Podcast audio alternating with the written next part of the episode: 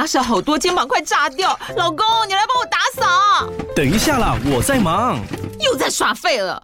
我忙着找虎标红色万金油，帮你缓解肌肉酸痛啦。这瓶百年口碑，天然草本配方，含有温感肉桂，按摩更有效。剩下的家事交给我。老公，爱老虎油。虎标在手，全家神队友。全台各大药局、屈臣氏、康氏美皆有贩售。卫署成制字第零一五七零一号，北市卫药广字第一一三零四零一四九号。使用前请详阅说明书、警语及注意事项。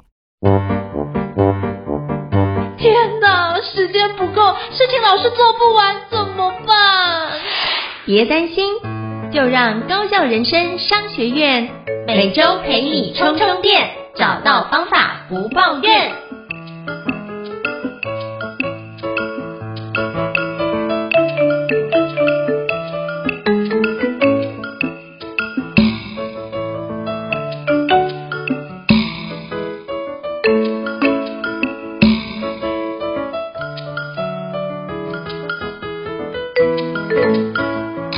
大家好，欢迎大家来到高校人生商学院的职人访谈节目。过去我不知道各位在职场里面有没有上过课呢？诶，有些课只有在内部在开启哦。没错，那这些课怎么来的呢？这基本上就是我们在专业的培训领域里面有个叫做知识萃取，就是如何把我脑袋的一个专业知识萃取出来，然后做成一个比较结构化的课程，然后跟你分享，然后学员就可以学到之后就可以快速的去上手。那我觉得这件事情呢，以前要做到要花非常多的力气啊、哦，那今天我想跟各位分享一个非常棒的一个工具包，叫做知识萃取工具包。那这个是我的好朋友，就是透镜的创办人袁诗翰老师所创立的一个相关的内容哦。那今天非常荣幸的邀请到袁诗翰老师来跟我们分享这个知识萃取工作包以及相关的一个实体课程。那我们欢迎涵涵老师，Hello，函函老师你好。哦、oh，Hello，很开心可以来高校人生商学院。是，非常感谢海涵老师的莅临哦。那是不是可以邀请海涵老师简单做一下自我介绍，让大家可以多认识你一点呢？好啊，嗯，叫我涵涵就好了。虽然我的本名其实我的姓氏蛮奇怪的，我是姓那个原住民的原的，但是大家都叫我函函这样子。对，那我现在是自己创业，大概快要满四年，快要度过那个。恐怖的五年的门槛这样子，那呃，我以前的经历是都在做线上课程，那我是在我我以前啊是在呃好好去做服务这样子，好是一个台湾领先的线上课程平台，那我做线上课程也做了四年五年左右，那后来是自己出来创业，那创业之后呢，我主要在做的就是帮企业啊，或者是帮一些讲师去承接他们的委托案件。他们可能会想要把自己呃在教很久的实体课程变成线上的影片，对，所以我就会来协助他们这一块，嗯，那。另外一方面呢，我自己也有开发一些就是数位的产品，像刚才应成老师分享的知识萃取工具包，那这个也是我在两年前自己开发出来的一套，跟线上课程有一点类似，但是它的操作性比较强烈的一个产品。那我也是希望可以在没有我的状况下，然后可以让呃很多他想要去教学的人，能够自主式的就自己在家里 DIY 就能够把课纲写出来这样子。那我近年的话是呃慢慢转往以顾问啊，或者是呃帮讲师做一些前期市场研究为主这样子，嗯。哇，感谢韩寒老师的介绍，因为我真的觉得我之前有做过知识萃取相关的课程哦，然后就比如说帮集团内部的伙伴做，那我发觉我大概做大概十门左右到十十五门左右，有一些些经验。那那时候认识函函老师的时候，发觉哇塞。十五门经验真的算是太小咖了。那韩寒老师有超过上百门的经验，我觉得那个对话之后我就知道那个量级是不一样，就是很多细腻的做法，真的就觉得哇，从韩寒老师身上也学到非常多的环节。所以今天非常荣幸的邀请到韩寒老师来莅临高效人商学院，就是希望让各位听众可以了解，哎，到底培训师到底怎么样去规划课程，怎么样去做相关的一个有效的呈现。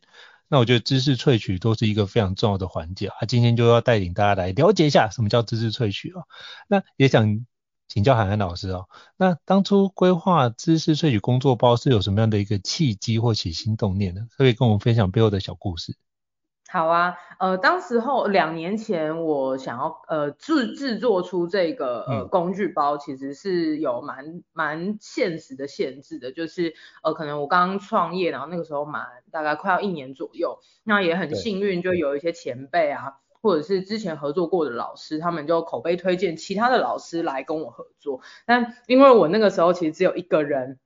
然后员工也才刚招进来，所以都还没有没有训练起来，对，所以就想说啊，就那么多人排队，一直想要来找我萃取，可是我时间真的有限，所以案案量其实其实是真的太多的了。那另外一个方面也是因为当时候的我呃做课程应该是做到第六年左右，那我其实也会想要花很多的时间去挑战一些呃难度更高的课。对，那所以就想说，哎、嗯，那呃时间那么有限，那我又想要把一些时间留给去做一些挑战，然后让自己的技术更前进的话，那到底怎么办呢？我应该要怎么样去帮助这么多想要被萃取？所以呢，就是呃那个时候就我觉得有有贵人出现了，就是开课快手开 Teacherify 的的 Lawrence，就是老老老板 Lawrence，那他也是连续创业家，就是 Inside 啊跟爱料理，他也是都是共同创办人这样子。那个时候，因为他呃自己也就刚创业，然后做了一个新的项目，是呃帮助呃想要去做知识变现或者是在线上销售课程的老师，他可以自己去快速架出一个网站，然后开始去进行招生啊，跟影片也都可以放在上面。那当时候我们就蛮密切合作的，那他就呃提醒我，他就说，哎。啊，你要想办法把你会的东西赋能出去，对，不能够大家都一直来找你，嗯、一直来找你，这样子你的时间永远就会被锁住，这样你也没有办法往前走。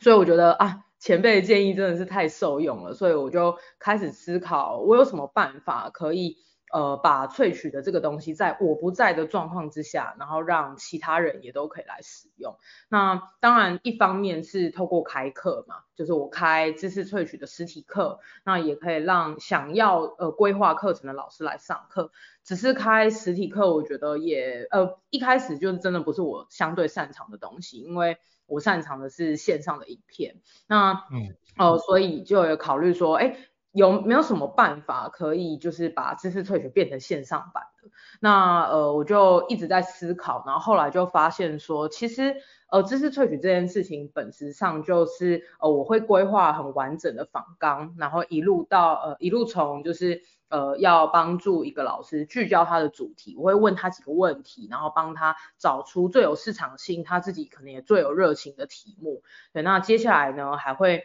呃去进行课程的定位，比如说会透过跟老师讨论的方式，去帮助他聚焦出怎么样写出他课程主题最精炼的三到四句话这样子。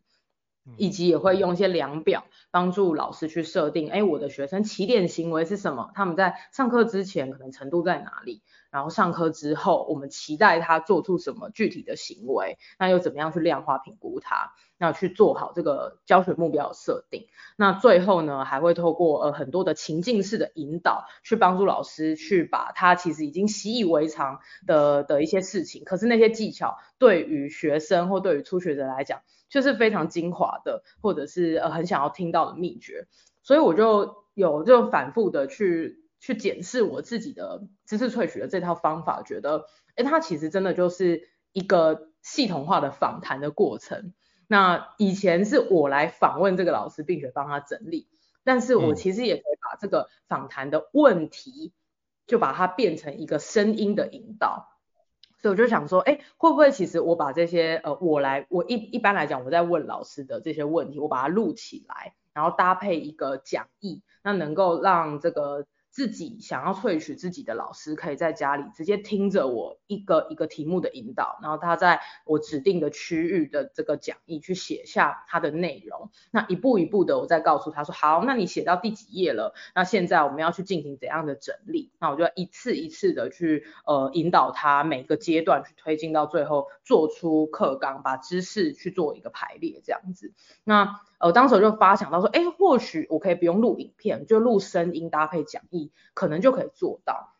然后我们就录了一个最 prototype 的版本，大概只有一一个小时的测试版，然后邀请了大概五到六位呃讲师朋友，或者是还没开过课，但是想要开课的人，然后来试用看看，然后发现其实反馈蛮好的，他们说，哎，这个就有点像函函在我旁边，然后跟我讨论的感觉。那讲义的引导其实相对的。也还蛮清楚的，比如说，哎，现在翻开第几页，然后我们现在在，比如说第五页的右上角，我们现在要来写一个场景跟时间的聚焦，那我会用呃声音的方式去引导他写下他应该要在这个阶段写下的内容。对，所以后来就呃这个原型的测试非常的成功，然后最后我们就录出一个正式版，大概三个小时的工具包这样子。嗯，哇，这。很棒，我觉得这个思维模式非常值得所有听众伙伴或是讲师来做个思考，就是我们如何不是只是重复的做一样的事情，而是我们把我们最重要的事情做好，但我们时间是可以被被我觉得被整理出来，或是我们可以独立出来，才不会说我们的时间全部都耗在那个地方。我觉得这也是现代人大家在思考一个非常重要的环节。那我觉得在虽然说已经。就是之前有跟函函老师聊过，可是我觉得再听一遍还是觉得，嗯，对，大家一定要把握这样一个思维模式，就是如何让自己的建立一个新的课程，重点是如何让自己的时间自由。我觉得做一个线上课程，很多时候就是多一个分身的概念。如果我们分身的内容能够讲得清楚的话，其实就可以帮助我们的时间得到更多的一个充裕的利用。我觉得对，解放，我觉得这是一个非常棒的一个概念。好，非常感谢韩老师跟我们分享这个背后的一个起心动念。那我也想请教韩寒老师哦，就是那除了像比如说像我们身为培训师或讲师，比较需要做知识萃取，那这知识萃取除我们之外，还有其他人会需要吗？那你过去你做了这么多的课程类型，可不可以跟我们分享一下，到底谁比较需要做知识萃取这样的一个环节呢？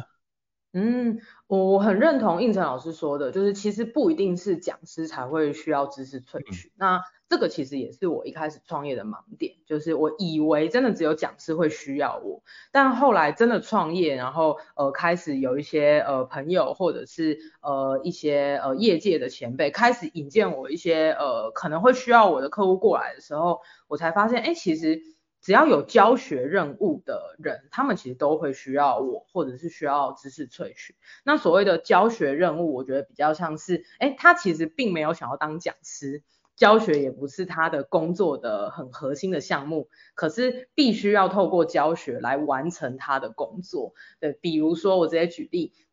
有很多业务，那他们可能是在做顾问式的销售。比如说，他们呃在他们的公司卖的产品可能比较贵一点，它可能是一套 SaaS 的系统。所以客户在导入的时候，可能动辄就是百万这样子，对，所以他们在呃去成交之前的 pre-sales 就很需要透过呃业务或者是他有产业经验的顾问，那跟这个潜在客户透过呃分享知识跟分享专业的方式，去让这个客户了解说，哦，原来就是导入你们家的系统跟服务可以帮助我提升业绩，或是我是怎么样去进行管理的。嗯，比如说，嗯、呃，最近呃近年很夯的就是 MarTech 相关的服务嘛，所以像是呃 CDP 的平台啊，就是顾客数据的平台，哇，那个导入的成本都很高，所以潜在客户在评估这些服务的时候，都会需要很长的呃成交的的这个时期，这样子时间需要花比较久，所以就之前就有不少的这样子的公司就来找我说，哎，韩寒我们的业务，我们的顾问他们在做前端 Pre-sales 的时候，会需要把自己的产业知识萃取出来，那分享给他们的潜在客户，那让潜在客户可以相信说，哦，原来导入这个系统可以怎么样帮助到我的日常的工作，那可以呃，比如说降下多少成本，或是提升多少的营业额等等的。那进而的，他们未来才会真的顺利的结单成交。所以像这种呃顾问式销售的，像代理商啊，然后顾问式销售的系统商，其实都有零星的是是来来来找我的。所以我觉得，哎，这块是我自己发现，他们很明显，他们就是不想当讲师，可是教学这件事情可以帮助他们把工作做得更好。所以这一块的话，我觉得是后来我觉得蛮惊艳的，有有这样的一群人。那第二种的话。可能是创业家，因为刚创业嘛，所以会需要透过演讲啊，去推广自己的品牌，那告诉呃，就是可能潜在的用户，或是告诉这个社会说，哎，我为什么要创这个业，然后我的品牌是在做什么？对，那让大家去呃相信他们，或者是呃提高他们公司的知名度。对，所以我觉得也蛮多创业的老板会来上我的课的。嗯，那呃最后的话就会是一些呃他原本不是讲师，但他是知识型的网红或者是 KOL，那他们可能会直接跳过开实体课程，直接去开线上课。那这一群人的话，因为他们呃很会分享，可是他们不会系统化的教学，所以他们也会需要知识萃取这样子。大概是这这这些人，我觉得是呃蛮蛮惊艳的。那也可以分享一个小故事，就是。我有一个来买我的知识萃取工具包的学生，那他后来自己写了一篇文章来分享他的体验。他就说，其实他是一个心理师，可是他很讨厌上课。嗯、对，那他其实最喜欢的还是临床工作，就是去帮助他的个案这样子。但是他又有一些不得不去的演讲，呃，或者是宣导这样子，所以他就会一开始就觉得啊。好烦哦，就是我不得不去这些演讲，那我又不喜欢做这件事情。那后来他是看到了我的工具包，那他用了之后，大幅的缩短他的备课的时间，那他也更能够知道说，哦，台下的人他现在的起点行为是什么，他可能最后听完之后要去到哪里，做出什么事，那让他的备课速度变快很多。那他就很开心，就在文章里面分享说，哦，很。很开心可以遇到这个工具包，然后帮助他可以解放更多的时间，快速的完成他不得不做的教学的任务，然后花更多的时间在他喜欢的临床工作上。所以我觉得看到这样的心得，我也超开心的。我觉得这就是当初我想要做这个工具包，想要帮助到大家的，就是你随时有需要，你就是在家里自己 DIY 就可以备课这样子。嗯，哇，这这这很棒，就是能够节省时间，因为我还发觉。如果能够节省时间这件事情的话，应该会非常多人都非常需要这样的一个工具包。所以那时候我自己在看完函函老师的课程之后，我真的觉得，哇，有这样的工具包真的对大家来说是一件非常棒的一个呃助力哦，就是可以起码不用从零开始，只要依照这样的结构，我相信我们在生成相关的一个简报的内容，或者是在做知识萃取就会顺利非常多。所以这是一个。功德无量的工作，感谢韩寒老师。不 不敢说，不敢说，还在 努力。其实也有很多是，呃，我自己觉得现在过了两年嘛，那。无论是自己累积了多一点，或者是学生体验完之后，他们又会给一些反馈，所以想说，哎，其实也是很想要再花时间再去把一些呃以前的引导再把它升级这样子，所以我觉得这都是一个教学相长的过程。就我推了之后，然后有人来用，他们觉得好，或者是觉得哪里可以更好，我觉得自己我自己也收获很多这样。哇，真的是太棒！那我也想请教函函老师，因为我知道做很多朋友也会跟我问说，哎，怎么做线上课程？或者说怎么做知识萃取，可是我发觉，因为他们在操作的一些环节会遇到一些盲点哦，那是不是可以邀请您跟我们介绍一下，怎么样用一些有什么样的盲点以及怎么样去克服这件事情？是不是可以邀请跟我们聊一聊这一段？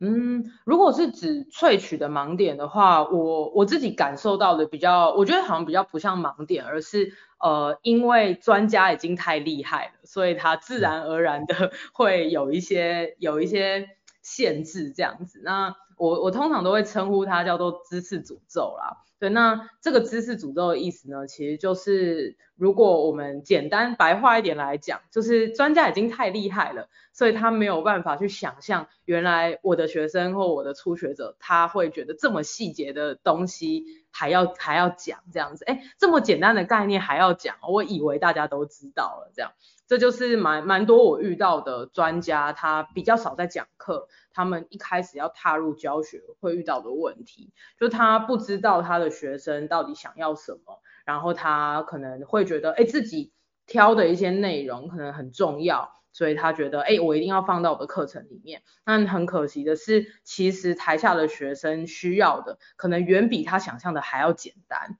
呃，所以就会变成一个老师其实花了很多力气在教，但其实不没有满足到台下学生的一个状况这样子。我觉得这大概是我观察到大部分的呃越越专业的的顾问或是越专业的工作者他们会遇到的状况。所以呃，我后来的做法啦，其实都是当然萃取这件事情是是有帮助的，我会透过一些像问题的引导，去帮助他去提取出，就是哦，原来其实这些步骤要猜得这么细节，我的学生才听得懂。我会用这样子的方式去引导他，或者是会不断的提醒说，哎，你要记得学生的终点，我们定的他的行为是什么？那我就一个一个去问他说，哎。那如果我们要帮助学生达成这个终点行为，你觉得现在资讯足够了吗？还是其实有一块你必须要补给他呢？那这些东西是我们会一直重复讨论的。我觉得这个是一个部分，就是透过萃取的手法来帮助老师破除他的这一些知识的诅咒。那另外一块的话，我我也是会很鼓励这些专家在。开课之前可以先呃跟他的受众喝杯咖啡吧，那因为蛮多想要直接开课的专家，他会觉得我有知识，那知识有价，我就可以去变现。那只是呃知识确实有价，但是现在也很红海竞争啊，在开课的人也很多。嗯对，那到底我的受众他到底会想要从我身上听到什么？那他们真实的生活，他们在生活里面遇到了哪些很痛苦的时候？那他们想要被怎样解决？我觉得这个也会是在开课之前会很需要去了解的部分。而这个其实也是很难直接有一个人来找我，然后说，哎，涵涵，我开什么课会不会会不会卖啊？就是这个我都会很难回答，我都会说。哎，那你跟你的受众喝杯咖啡了吗？你的受众是谁？你可以跟我分享个三位吗？我可以跟你聊一聊。那后来就是 他们都说不出来，那可能只说得出一种。那我深入的问说，哎，那你的这一个潜在的受众，那他们的生活形态啊，或者是这些受众遇到了哪些困难，可不可以跟我分享？哎，结果就有点讲不出来。哎，所以。如果是这样的话，我都会说，哎，那不如我们先 跟那个受众喝杯咖啡吧，跟他聊聊，就是他们真的遇到什么困难，我们再来决定要开什么课程。对，我觉得这个大概是，呃，我会透过这两个方法，就是萃取的引导跟呃去请他多了解他的受众的的生活跟受众的的的样貌，对，透过这样的方法去破除他们的一些知识诅咒，这样子。嗯，我觉得知识诅咒这件事情，就是常常觉得说，哇。我们都已经非常熟练这个内容了哦，那我们讲这么简单，会不会人家觉得说我们这个是一个灌水的一个课程，含金量会不会不够高？非常有这种感觉，因为我觉得坦然讲这段我很有感受，是因为我之前啊刚好协助我的 mentor，他就做了相关的一个写相关的书，然后他跟我说，他们做餐饮业嘛，就很好奇请教他说，那你们怎么？怎么确认我们每一样的物品不是有保存期限吗？嗯嗯嗯嗯。我说你怎么去清点这件事情？他就跟我分享，很简单啊，那你就是上面贴一个彩虹标签啊。彩虹标签是什么？好酷哦。他说就是，比如说礼拜一就是红色，哦哦，礼拜二就是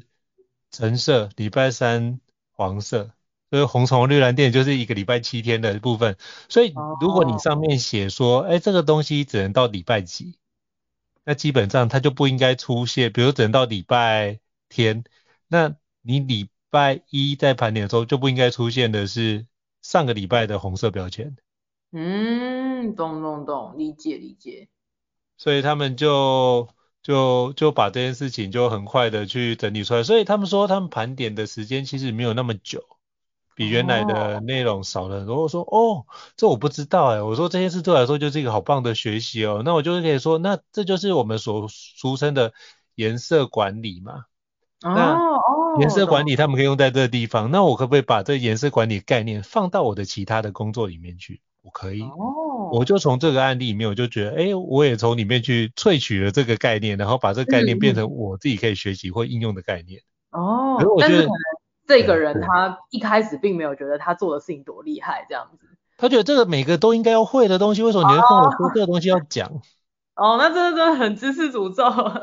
对，就非常知识诅咒。可是我就觉得，就是因为。我我们不知道，所以我们看了之后觉得哇，这东西好好用哦。那我是不是可以去跟客户分享的时候，我就可以用这个角度去跟客户分享？他就觉得，哎、哦欸，对，这所以你看，我刚刚讲完知识诅咒，同时也做了知识萃取，所以我觉得那时候我一定要跟你分享这个案例，因为我我那时候也是看完你的课程之后才去跟他对话，所以我觉得你的课程真的可以帮助很多人这样。嘿嘿哦，太感谢。对，其实我也被应采老师这么一说，我就想到，呃，有一些人来跟我学知识萃取，他其实并没有要自己做课，他其实是想要用这招去问别人，这样。没错，没错，没错，没错。他就是用这些问题去萃取，比如说他的老板，那他就可以更知道说，哦，原来他老板在讲什么，然后或者是去萃取一些他觉得很厉害的人，那去偷从他们身上去偷学一些东西出来，这样。嗯，对，我觉得知识萃取学完之后，你就发觉，哎，你很像，呃，有那个以前那个我以小说来看，就很像那张无忌学了九阳神功，那你有一个内功心法，所以你在学其他的的内容的时候，我觉得这件事都会帮助你很快的加速，因为其实资治萃取背后的一个核心环节，就我自己来看啊，但就是海涵老师等下可以补充一下其他的认知，就是或是说法，那我觉得。资治萃取的核心本质就是学习的技术。我如何快速把对方的内容整理出来，然后把它的重点精华抓到，然后可以快速的去整理出来，并且用出来。所以我觉得，如果学会知识萃取这件事，等于什么？你的学习速度会比别人快两倍到三倍。嗯，我好认同。所以我觉得这是一个，对，我觉得这是一个知识萃取。我觉得，我觉得是一个非常棒的一个能力。那你看，我们现在这么多东西要学，如果你的速度是比别人两倍到三倍，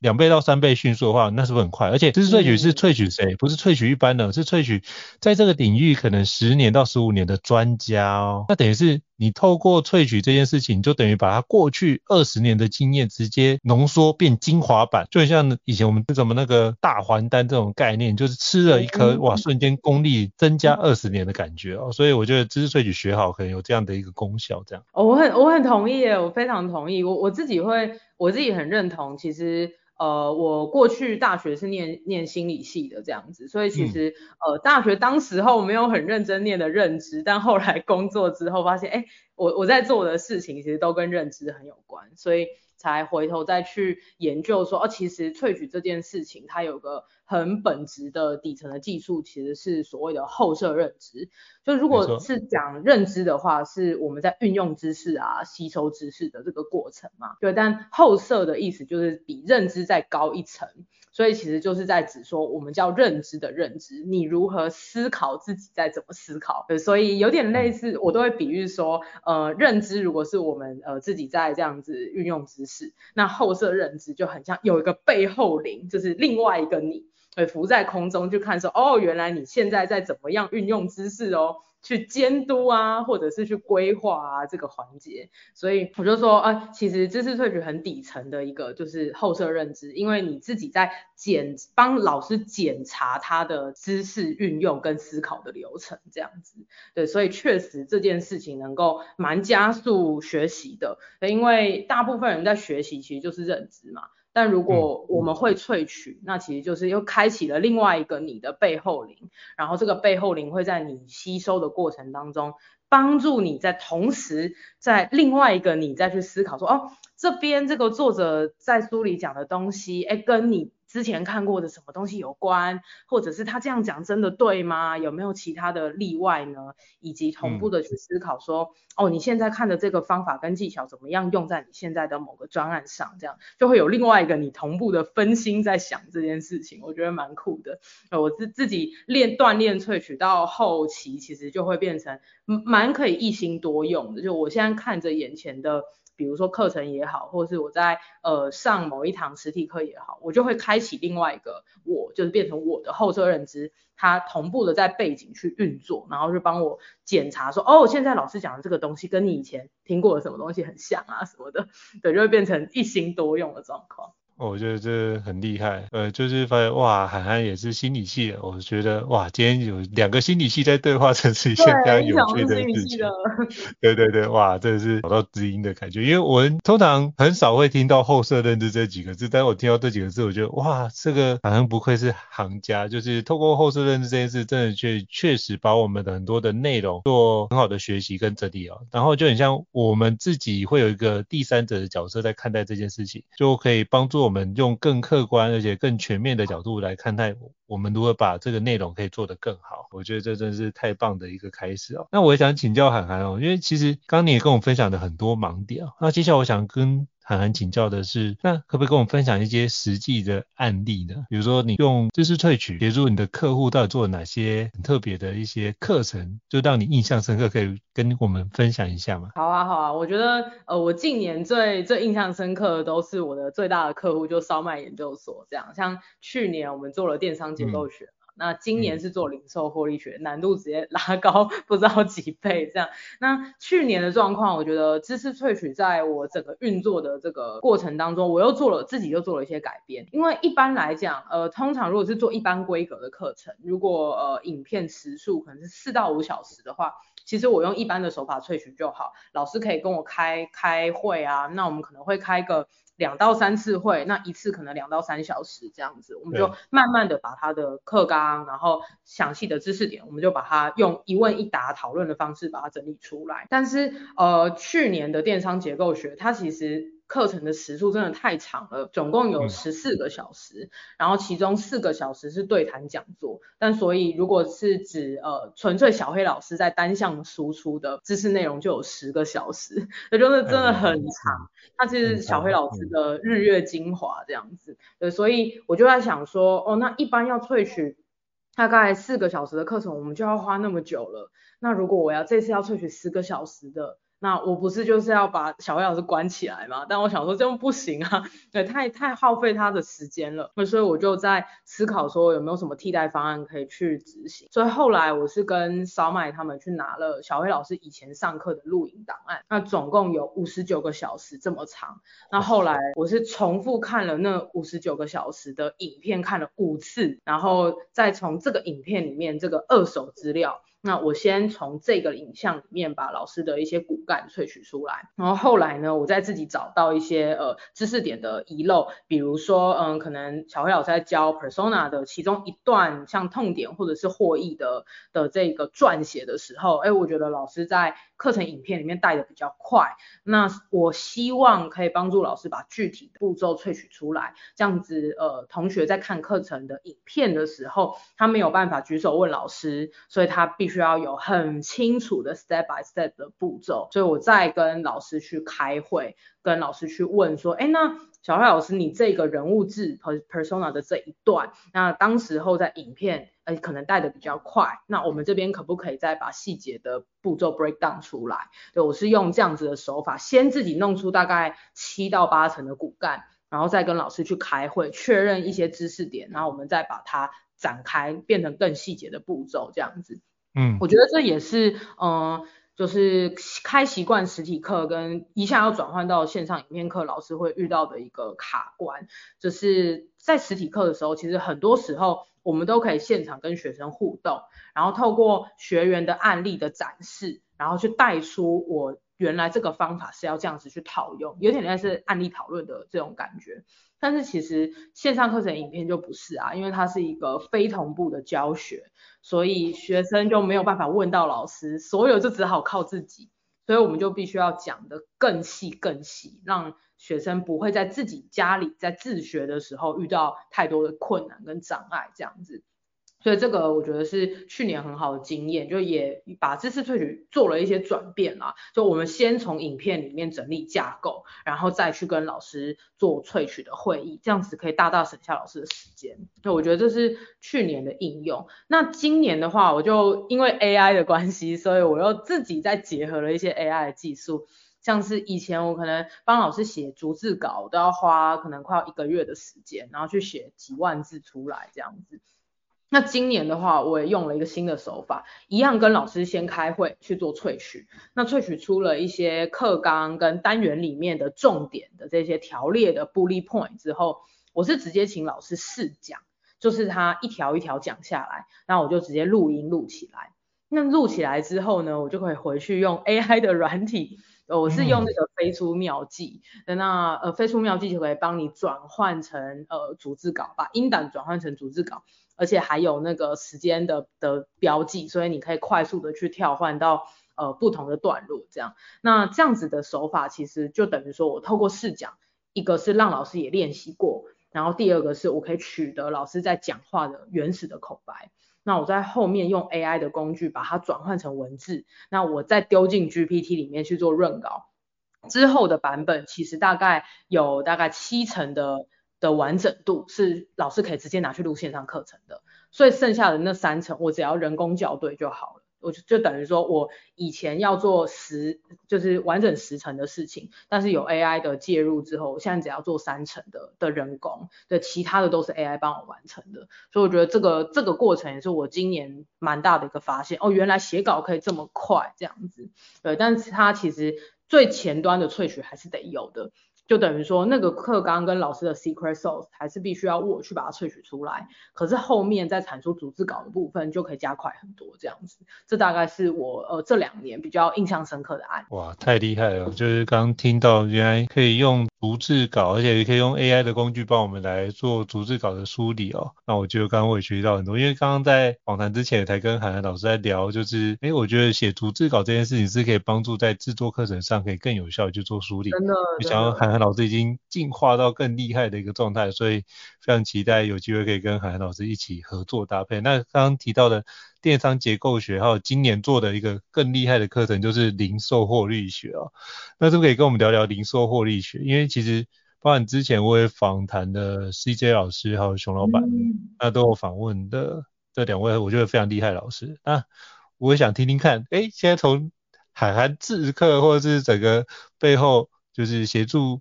这三位老师做知识萃取的时候，哎，当初你有什么样的学习跟收获，以及有什么样从侧面有什么样的看见呢？可以邀请函跟我们分享一下。我觉得今年在挑战零售获利学的时候，我自己有一个最大的学习，跟我觉得是一个很重要的教训，就是可能做做课做到，我觉得今年应该是我做课做到第八年，快到第九。那呃，我一直都会觉得没有什么事情是萃取不出来的。那只要我的萃取的技术有不断精进，嗯，但后来今年给了我一个很大的教训，是人没有办法去设计自己认知以外的东西。就是今年我觉得遇到的挑战，应该是以往我们在去进行萃取的时候，都是确定，哎，这个老师的心中已经有架构了，只是这个架构还很乱，还没有被整理好。所以，我担任一个萃取师的角色，我只要透过问题的引导跟我的整理的能力，我就可以把这个架构清楚的拿出来。对，但是今年的状况是零售获利学是三个老师，呃所以其实那个核心的骨干是不存在的，反而是我们要萃取三个老师，然后把它拼在一起。但是拼起来的这件事情，我觉得已经有点超越我的我的认知的范畴了。因为毕竟我不是做零售的，对，那我虽然也是一个小老板，但是我毕竟是工作室的老板，做内容产业跟做零售业还是很不一样的。无论是业绩的量级也好，或者是产业的业态、毛利的结构等等，我觉得这是我我完全很难想象说到底零售老板他们。就算我可以透过访谈知道他们的痛点在哪里，但是我还是没有办法完全变成他们，这也是心理学说同理的极限嘛。我们永远没办法变成他人，我们只能尽可能的透过自己的解读去感受这样子。对，所以呃后来今年遇到一个很大的障碍，就是我们能够把三位老师的东西萃取出来，可是如果要把它拼在一起的话，我们还是会需要一个呃在整个产业经验上面高过于我们的存在。就是我觉得萃取师跟课程设计师的极限，就是你没有办法设计你认知之外的东西，而整个零售的经营获利这件事情已经超越我的认知范围了，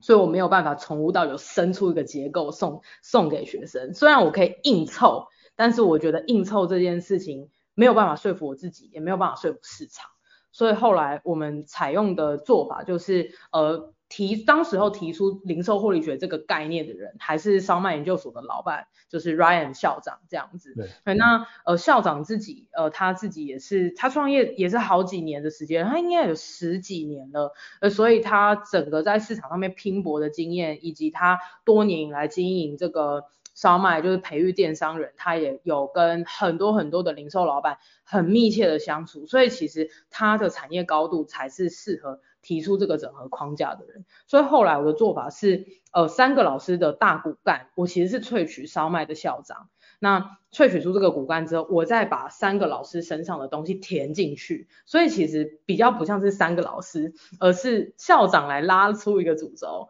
那我再把三个老师的东西放进去，这样子，我跟我团队的企划这样，我们今年的课是要两个人合作 才有办法完成的。那电商结构学几乎是我一个人做完的，这样子。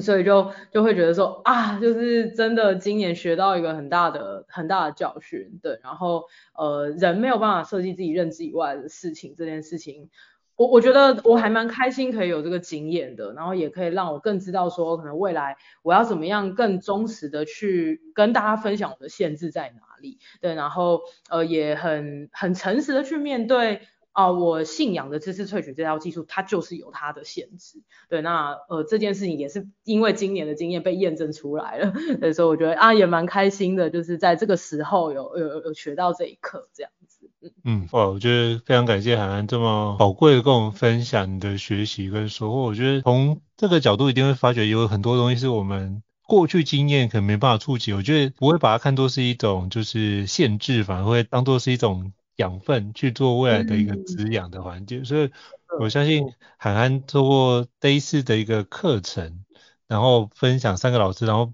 然后也萃取了 Ryan 校长把那个主体抓到，哎，我发觉这件事情应该就可以当做是一个非常好的学，就是当未来如果遇到这种多人课程的环节。你就知道说，哦，我应该先去萃取那个大 PM，就是它的主要的框架，它怎么规划思考这个课程，它就是整个课程的轴心所在。嗯。然后每个老师，我就会把它当做是一个模组，模组的模式，把它放进去。那这样的话，就可以知道说，那彼此之间如何去做衔接跟搭配，以及如何组成来说是一个比较完整的一个内容，或者是怎么样。当彼此重叠的部分不要讲太多一样的。但是可以让彼此互补，我觉得中间就可以做很好的一个衔接的环节，就可以衔接更好。那衔接一好，就发觉哇，你的课程就会得到更有效的梳理，这样子。真的真的，因为像这次三个老师真的有互补的的的效应发生，然后可能我们在比如说谈都是谈论流量的这个环节好了，我们就会从事公司的外部的数据来看，或是公司内部的数据来看，我觉得这就是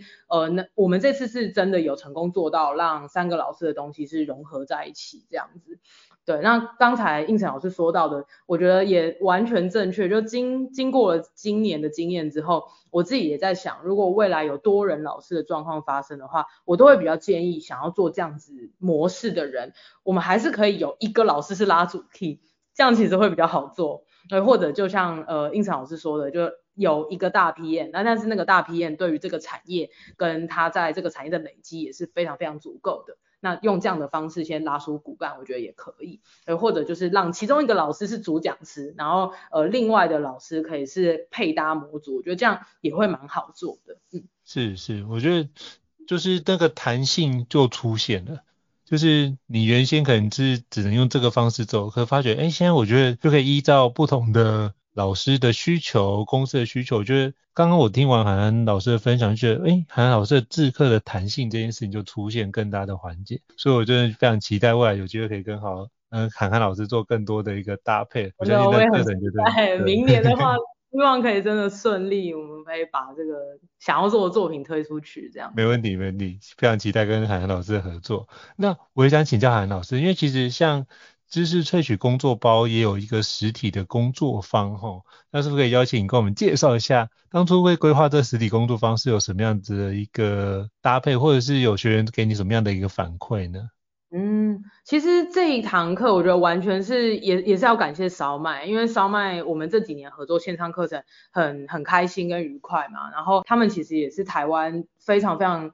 我觉得是真的数一数二的办训单位，就是把整体的体验做得很好，无论是照顾讲师或者是照顾学生这样子。对，所以呃，当他们那个时候原本是跟我谈说，哎，有有想要一个私下的内训，那我们就呃有开了一堂封闭版的课程，那主要是在培训烧麦的助教这样子。对，那上完之后，烧麦可能也觉得真的还不错，所以就来考虑说，哎，是不是其实可以。可以开出来变成公开班，因为其实就像我刚刚所说的，其实有蛮多，无论是电商老板，他们其实是会需要透过演讲的方式来宣传自己的品牌，或者是他们也开始有呃团队要扩大了，我必须要把我会的东西萃取出来，然后变成工作的指导或者是工作 SOP，能够帮助我去训练我的团队。所以其实呃他们原本的受众就也有部分的人会需要知识萃取。然后再加上我自己也觉得，呃，推完知识萃取工具包，就是一个线上版本的的这个这个自助式的学习之后，过了两年，我自己也有一些手法的升级。包含了我最最新的一一次的升级，应该就是加入了知识点切分的知行合一四个黄金的提问这样子。那这一块我是呃在看刘润老师的底层逻辑里面得到了灵感。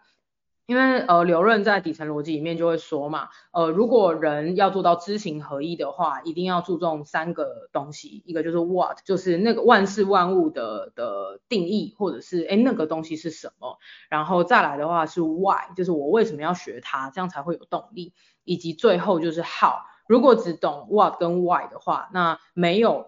具体的方法跟执行，那其实就会沦为鸡汤。所以我看到这一段的时候，就觉得呃很有共鸣。它其实就跟我在做萃取的时候一样，我都会很呃清楚的去帮我的老师或专家去定义出你的这个抽象概念，呃，你的边际在哪里，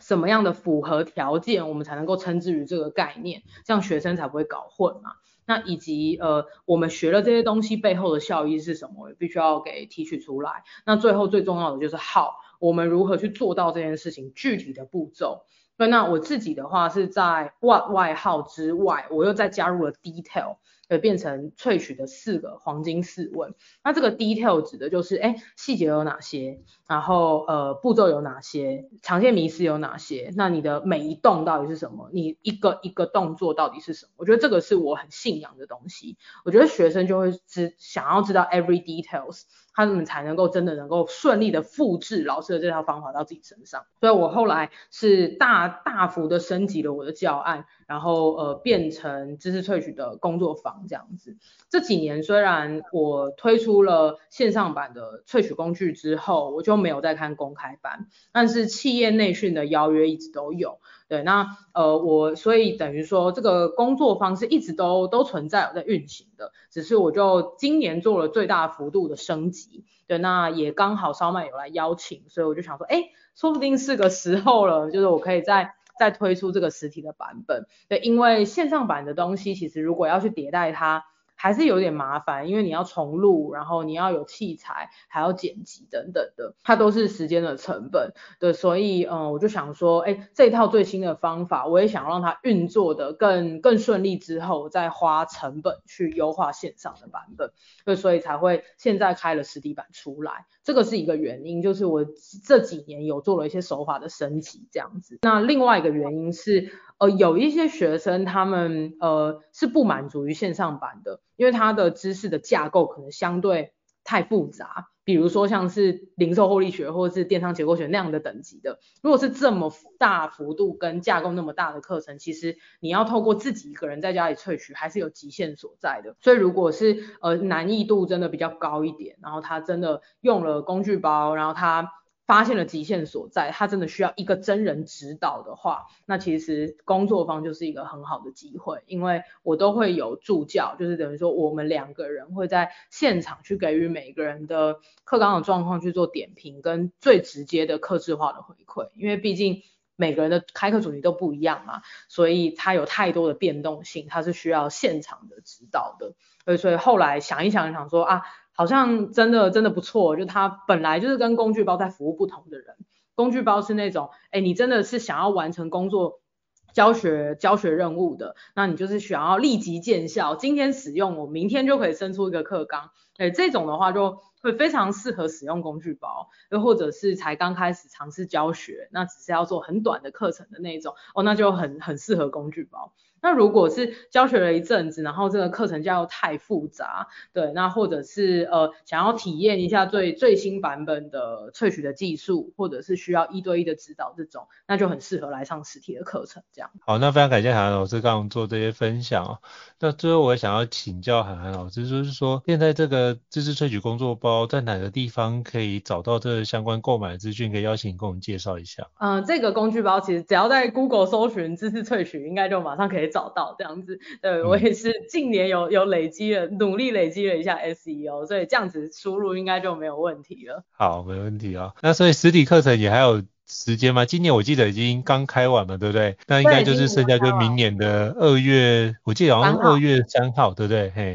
明年二月跟我们分享一下。好啊，明年的话是二月三号，一样是开在烧麦研究所，然后是一整天的班级。对，那早上十点开始，会一路到下午的六。那在呃这个呃长达 七小时，中间会休息一个小时午休啦。那这长达七个小时的工作坊当中会很烧脑，但是我们可以完成一个最雏形的课纲。那在这个过程当中，也可以学习到呃 step by step 很有系统的萃取。呃，所以呃不只是想要做课程的人可以来上，我其实。也有观察到一些是他们想要去做采访。或者是想要去当课程计划的人会来上课，因为他们希望可以学这个萃取的问题，以及呃可能比如说萃取在跟老师在谈谈话的过程当中有什么样子的对话的技巧，那就可以帮助他们在采访的时候可以问出专家的秘诀啊，或者是未来他们在当课程计划的时候可以更有效的帮助他们合作的老师可以快速规划课程。嗯，大概是这样子。好，到时候再跟海涵老师请教，就是知识萃取工作包以及实体。工作方的一个相关的资讯的连结，到时候放在这集的资讯栏位当中，提供给各位听众做个参考。那再次感谢函函老师跟我们做这么精辟的一个交流跟分享。那如果各位听众觉得高校人商学院不错的话，也欢迎在 Apple Podcast 平台上面给我们五星按赞哦。你的支持对我们来说是一个很大的鼓励跟肯定。那如果想要听相关的主题，欢迎就是 email 讯息，让我们知道，我们陆续邀请像函函老师这样的一个专家来跟各位伙伴做分享哦。再次感谢韩寒老师，谢谢。那我们下次见，谢谢，拜拜。拜拜。高校人生商学院，掌握人生选择权。